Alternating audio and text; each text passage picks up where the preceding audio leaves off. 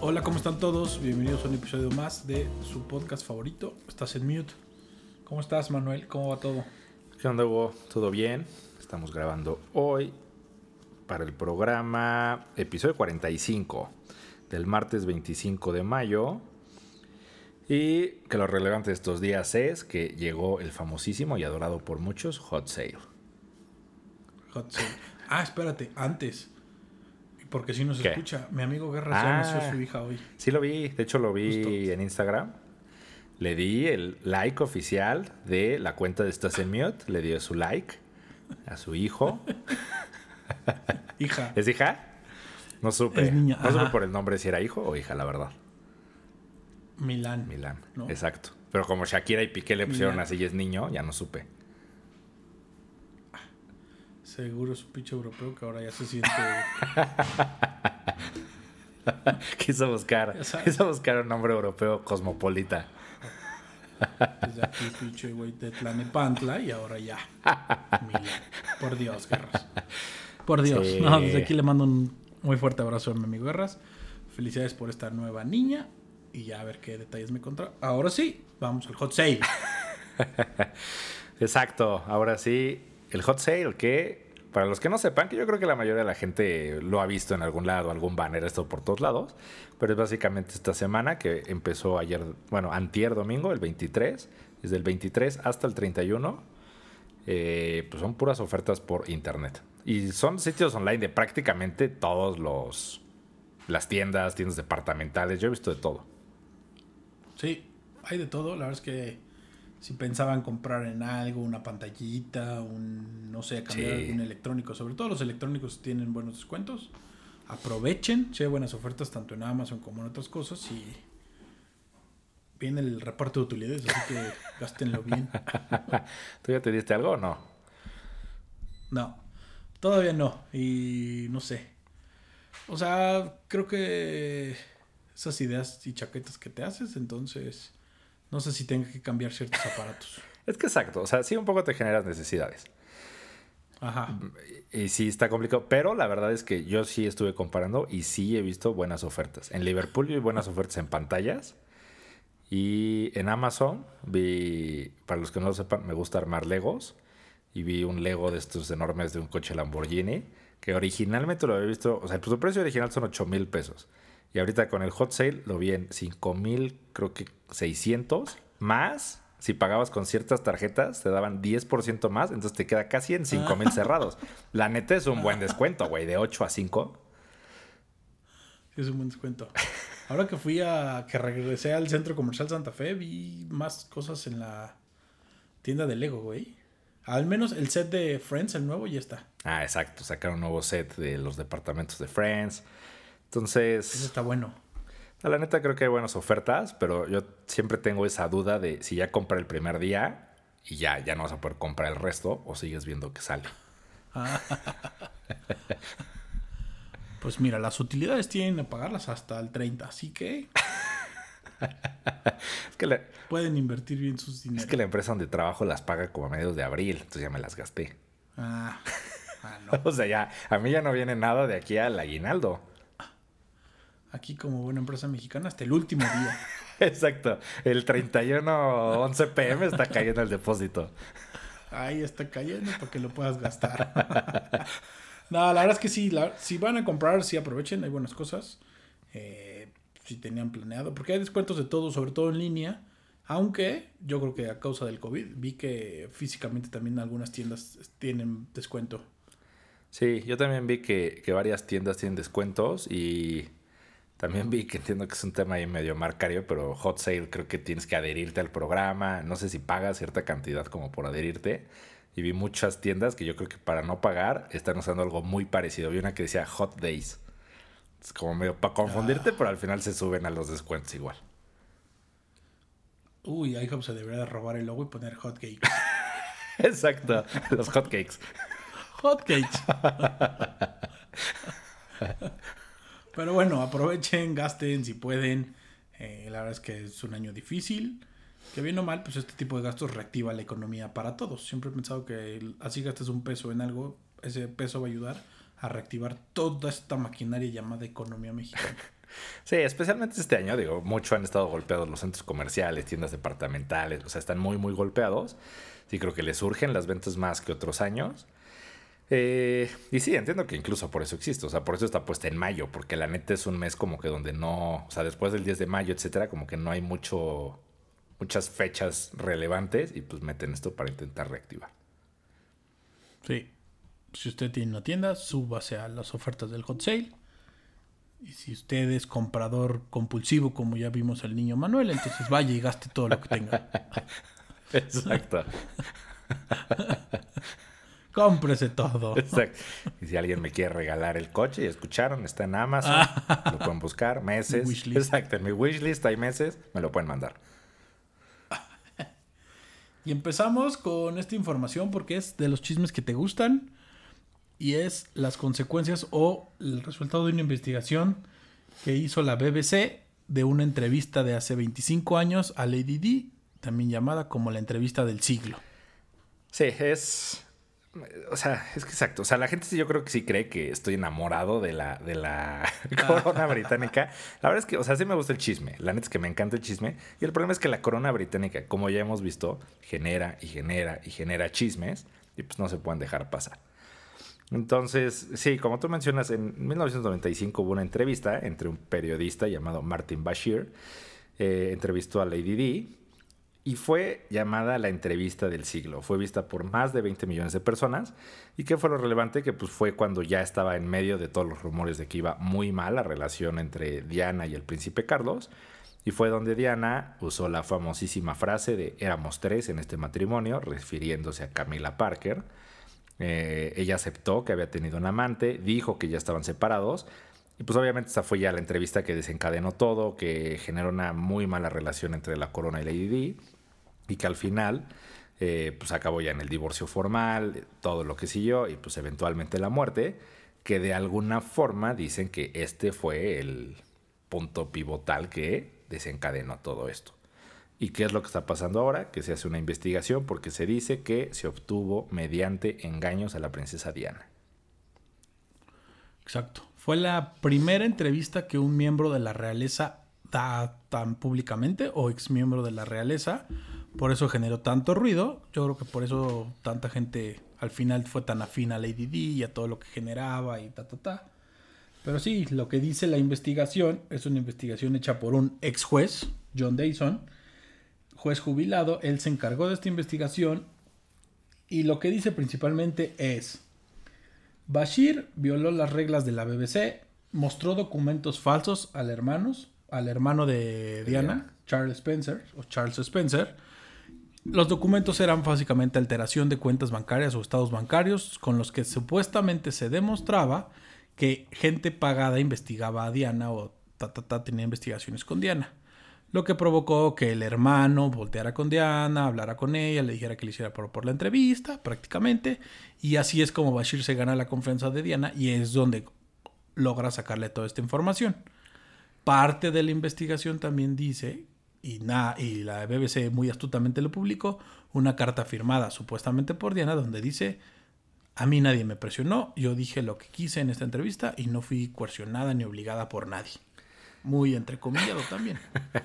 sí, que el tema fue ese, o sea, como dices, eh, o sea, los miembros de la realeza no daban investigaciones, muchos habían buscado a Lady D, ningún periodista había podido, y se dice que este tal Martin Bashir se fue acercando a Charles Spencer y le fue sembrando la idea de, oye, a tu hermana la tienen vigilada, incluso le decía que el guardaespaldas personal de Diana le reportaba todo lo que hacía la realeza, que tenía intervenido eh, no sé cuántas cosas en su casa, incluso que una de las cosas que le llegó a decir es que un reloj que tenía el príncipe William de niño, un relojito que tenía, que también era un dispositivo del, ¿cómo se llama? del servicio de espionaje británico para grabar sus conversaciones. O sea, como que le metió la paranoia al hermano y dicen que estos extractos bancarios, que eventualmente sí se comprobó que le pagó a un diseñador gráfico para que los alterara y que hiciera parecer que le estaba pagando la realeza a ciertas personas. Eh, dicen que eso fue lo que de alguna forma influenció a Diana a dar la entrevista.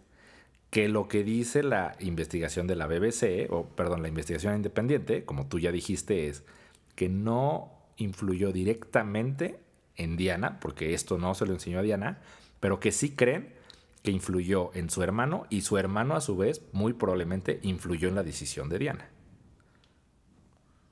prácticamente es un hecho, porque si narras los hechos como viene, como dice la investigación y como ya sucedieron, pues sí, no queda de otra más que asumir, o podemos válidamente asumir que sí fue alterado todo, que fue metiéndose poco a poco como el Mo para lograr esta entrevista, que al final generó lo que generó de la realeza, los conflictos con Diana, su posterior este pleito fuertemente con la corona.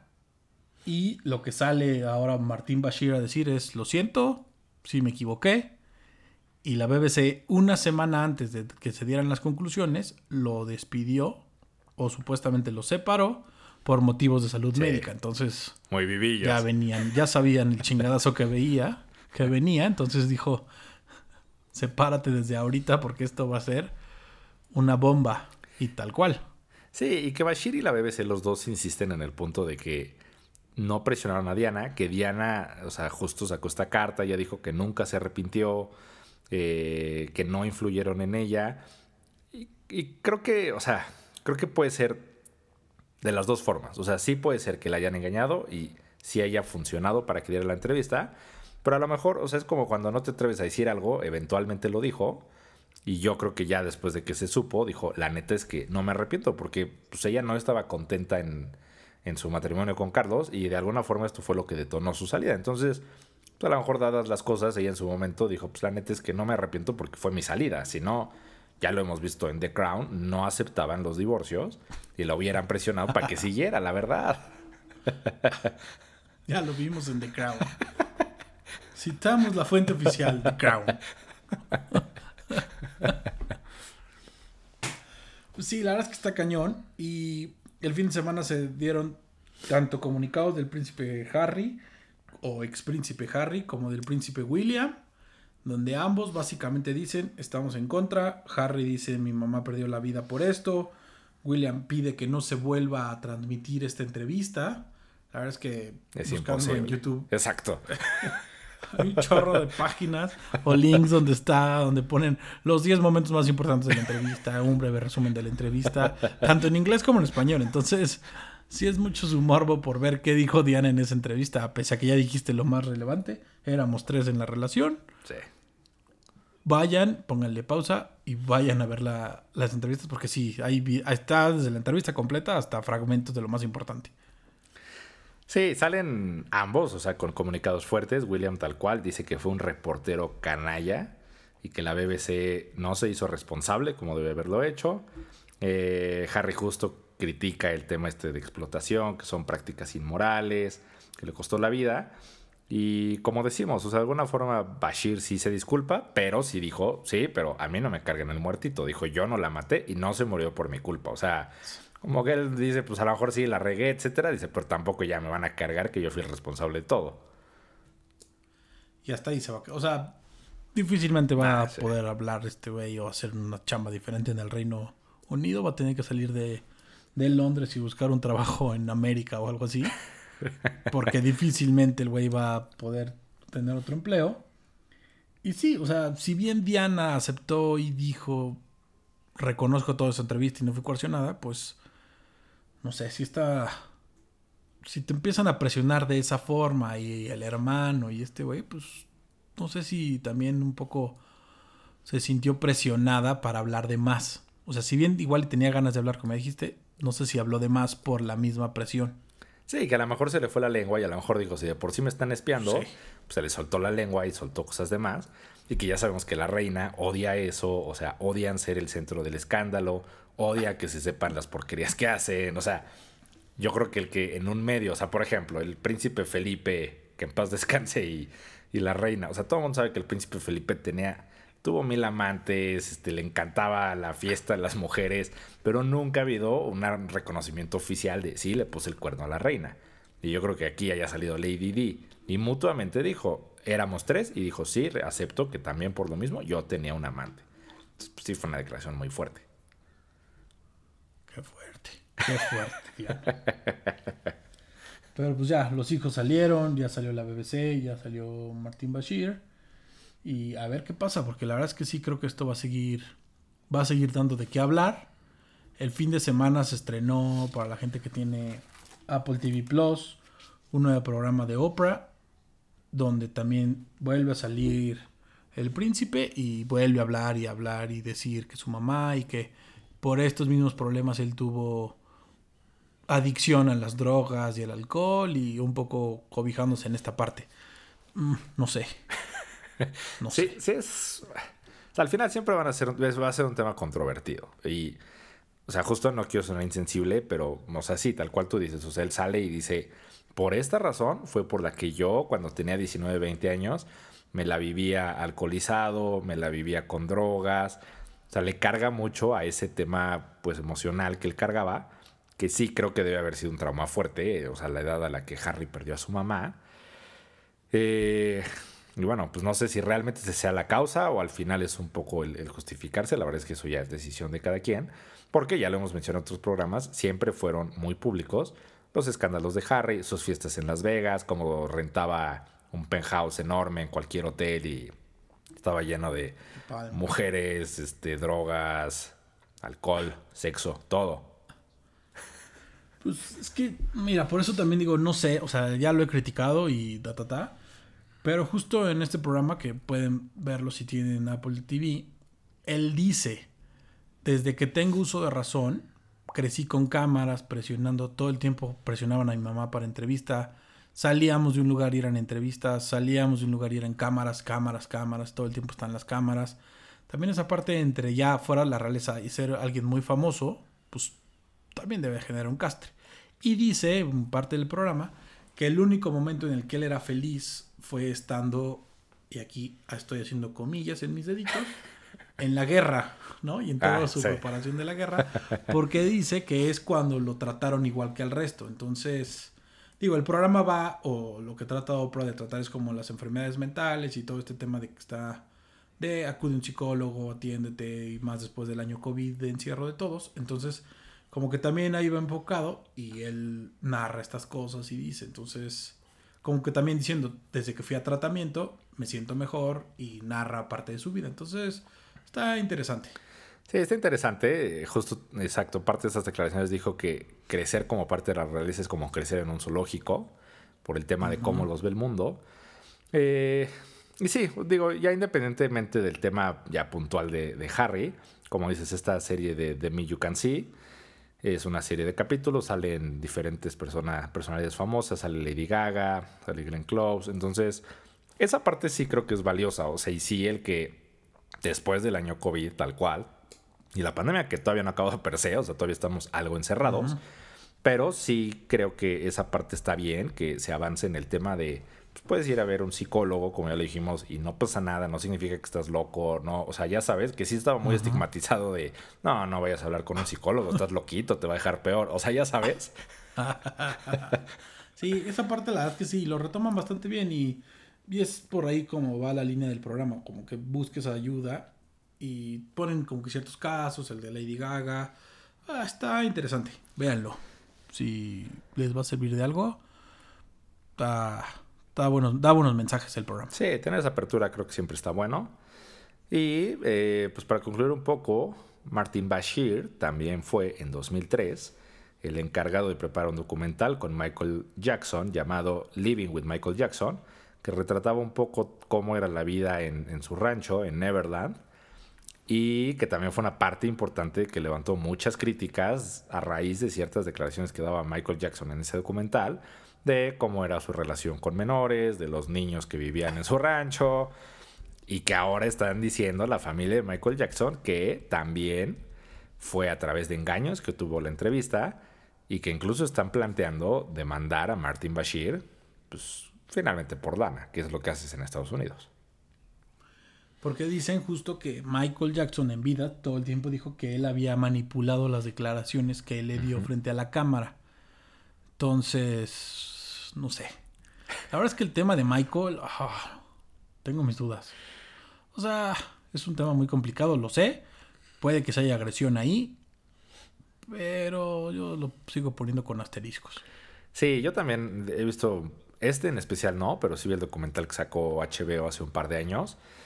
y yo de ver el documental completo, o sea, mi opinión personal, me deja dudas. O sea, creo que la intención del documental es que veas que era muy claro lo que hacía Michael Jackson. Y a mí la verdad es que me dejó, o sea, son dos capítulos, creo como de hora y media, ¿no? Cada uno. Y ya a la mitad del segundo capítulo, o sea, yo ya estaba más dudoso de, la neta, yo creo que le inventaron cosas a Michael Jackson, porque está muy raro el cómo fue manejado, las declaraciones, la gente involucrada. Y tal cual, o sea, dicen que la frase famosa que sacó de contexto Martin Bashir fue que de alguna forma la frase está de qué tiene de malo compartir tu cama con un menor, de que era un acto de amor, y dicen que la malinterpretó para que se diera a entender que era un tema de, abuso sexual. Ay, ese Martín. Ay, Martíncito. Pues a ver qué pasa. La verdad es que ese es un tema que va a seguir dando. Tema interesante. Por todas las implicaciones que tiene y también implicaciones periodísticas. Porque sí ponen tela de juicio ahora muchos de los documentales de la BBC. La posición política o crítica de la BBC y los estándares en sus investigaciones periodísticas. Entonces, a ver, a ver cómo le termina de ir a la BBC en este chisme.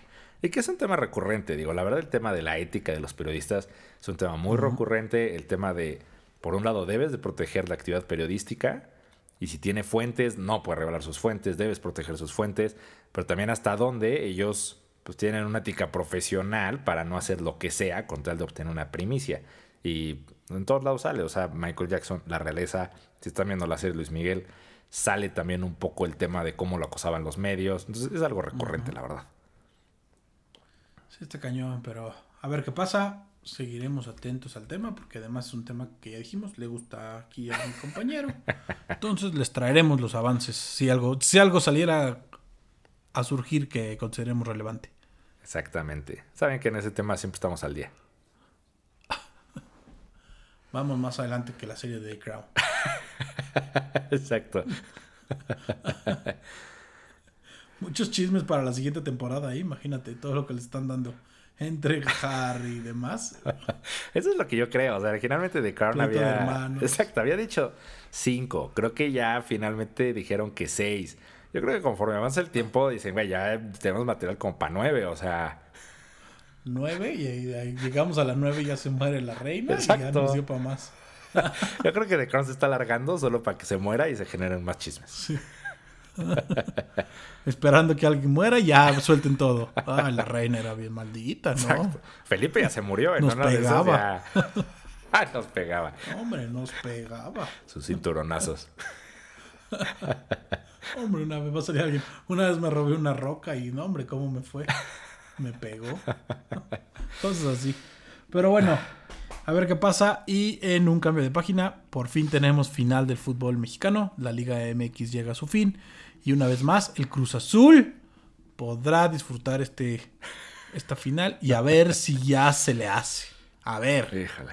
O sea, no, no sé ni qué decir, la verdad, porque ya el Cruz Azul, la verdad es que ya me da ternurita. O sea, yo creo que cualquier equipo festeja cuando llega a la final y para el Cruz Azul es un sufrimiento que llegaron a la final, porque la neta es cuando llega el momento de la verdad para ellos.